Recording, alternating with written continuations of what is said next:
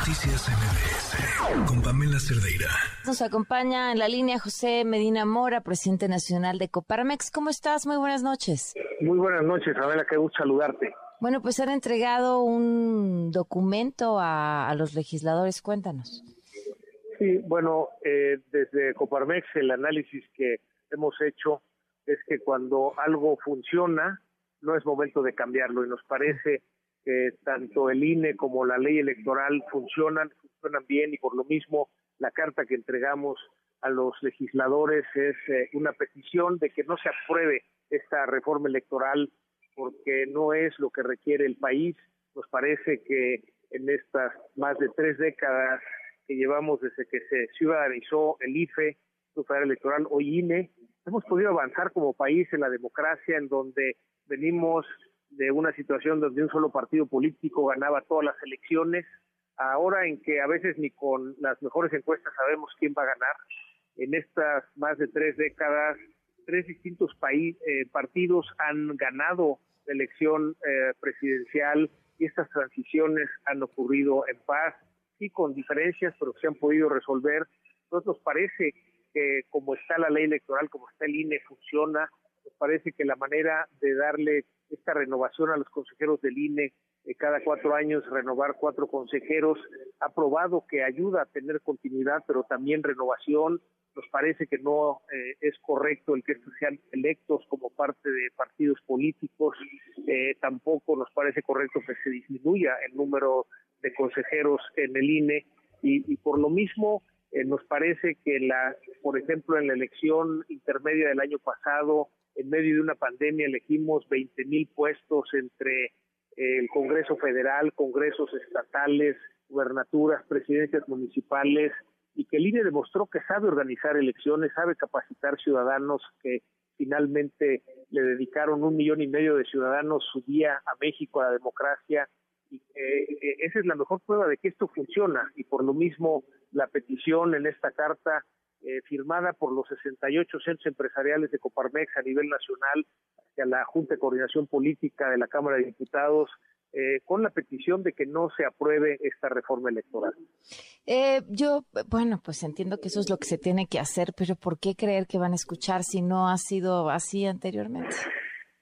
Bueno, esa es parte de las acciones que estaremos tomando.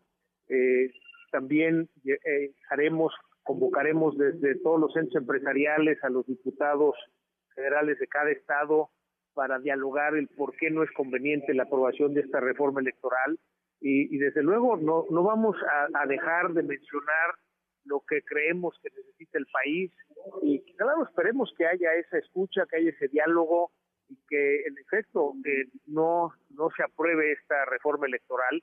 No podemos eh, dejar de decir lo que pensamos que necesita el país eh, a, pesar de que en algunas ocasiones no haya esa escucha, eh, pues apostarle a que lo que necesitamos en este país es diálogo y que no tenemos que estar de acuerdo en todo, pero mientras haya respeto, se pueda expresar las distintas, los distintos puntos de vista y que con esto podamos seguir avanzando. Es importante eh, seguir avanzando la democracia como lo hemos hecho como país en las últimas tres décadas y que la manera de seguir es fortalecer a las instituciones, en este caso al INE, de tal manera que eh, pueda seguir avanzando la democracia en el país. ¿Tienen pensadas más acciones además de esta? Sí, estaremos convocando a los diputados en, en, cada uno de los estados, a partir de los centros empresariales, a tener eh, un diálogo, eh, el, expresarles los argumentos por los cuales consideramos que no debe ser aprobada esta ley, haremos foros también, eh, desde luego distintas acciones eh, para que pues quede claro lo que desde la ciudadanía no es nada más lo que pensamos en Coparmex, sino esta es una voz que recogemos desde la ciudadanía. Eh, tenemos esta iniciativa de Yo Defiendo al INE, que lo iniciamos hace cuatro años cuando se renovaron cuatro consejeros y que querían imponer lo que se logró eh, gracias a la participación de muchos organismos de la sociedad civil, es que se respetara el proceso en donde, bueno, la Comisión de Derechos Humanos pone a dos personas, el INAI otras dos, la JUCOPO otras tres, y ahí es donde se arman estas quintetas para cada uno de los cuatro puestos de, de consejeros y que finalmente se logró desde hace cuatro años cuando hubo esa renovación que se respetara el proceso y que finalmente los que resultaron electos pues son hoy consejeros.